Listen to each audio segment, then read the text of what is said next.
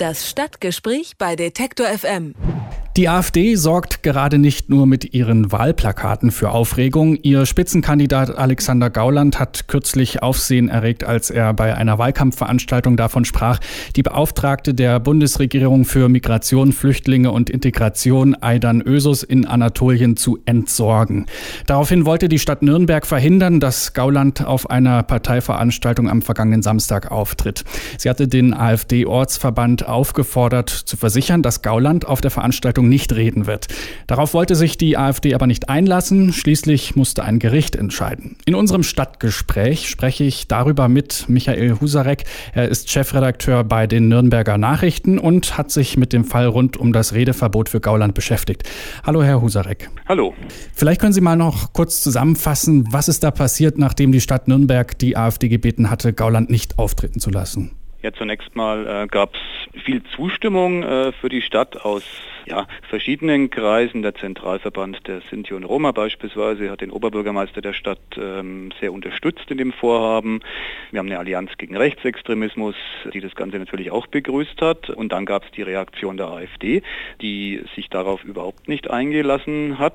Im Gegenteil, der örtliche AfD-Ortsvorsitzende äh, hat demonstrativ nochmal das Programm der Veranstaltung bei den Behörden abgegeben, um damit zu signalisieren, Gauland soll auf jeden Fall auftreten. Und dann gab es da noch irgendeinen Mietvertrag für die Meistersingerhalle, wo diese Parteiveranstaltung stattfinden sollte. Was hat es damit auf sich? Genau, es gab den Mietvertrag äh, und die Stadt hat von einem sogenannten Sonderkündigungsrecht Gebrauch gemacht. Da muss man wissen, dass Nürnberg äh, die Stadt der Reichsparteitage war, also von den Nazis zwischen 33 und 45 regelrecht instrumentalisiert worden ist.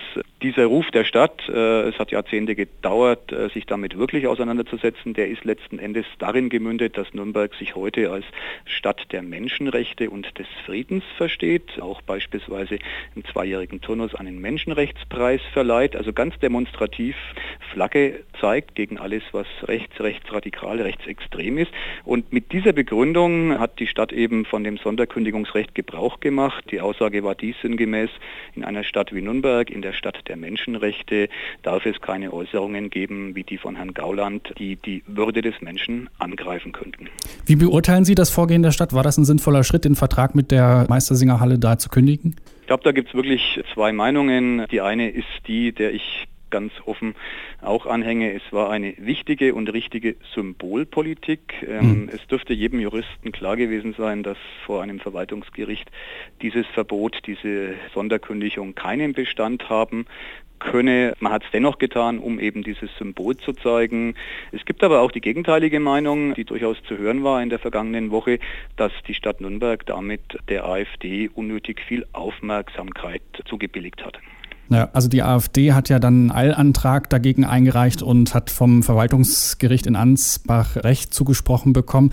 Die Stadt Nürnberg hätte gegen den Beschluss vom Verwaltungsgericht Ansbach ja Beschwerde beim Verwaltungsgerichtshof in München einlegen können. Mhm. Warum denken Sie, hat sie das nicht getan? Ja, genau aus dem Grund, den ich gerade eben schon genannt habe, weil es sicherlich ein symbolischer Schritt war und die Entscheidung des Bayerischen Verwaltungsgerichtshofes sehr, sehr, sehr absehbar gewesen wäre. Die hätten diesen Antrag genauso zurückgewiesen. Also dass die AfD die Veranstaltung durchführen darf, das war im Grunde von vornherein unstrittig. Man hat es eben versucht, um, wenn man so will, mit diesem Verweis, wir sind die Stadt des Friedens und der Menschenrechte in die positiven Schlagzeilen zu kommen, um zu sagen, es gibt eine rote Linie, die darf die AfD nicht überschreiten. Das war das symbolische Ziel des Oberbürgermeisters der Stadt Nürnberg und ja, wenn man so will, das hat er auch umgesetzt. Sie haben das schon so ein bisschen angesprochen, die AfD hat sich das dann auch so ein bisschen zurechtgelegt, als sie dann vom Gericht Recht bekam und hat gesagt, ja, das war jetzt ein Sieg für Meinungsfreiheit und Demokratie.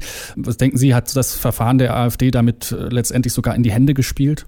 Das ist eine gute Frage. Ich war bei der Veranstaltung äh, und habe mir sozusagen die AfD-Rhetorik live reingezogen. Es ist tatsächlich zelebriert worden. Es gab, ich glaube, keinen Redner, der nicht auf diesen Verbotsversuch der Stadt sich kapriziert hätte. Es wurde geradezu genüsslich darauf hingewiesen, dass ein Verwaltungsgericht der AfD den Zugang zu dieser Meistersingerhalle ermöglicht hat. Man muss im Nachhinein tatsächlich sagen, dass es natürlich der AfD in die Karten gespielt hat, weil diese berühmte Opferrolle, die die Partei ja gerne im Wahlkampf einnimmt, dadurch nochmals gestärkt worden ist. Das ist die Schattenseite dieses ähm, an und für sich guten Vorgehens der Stadt.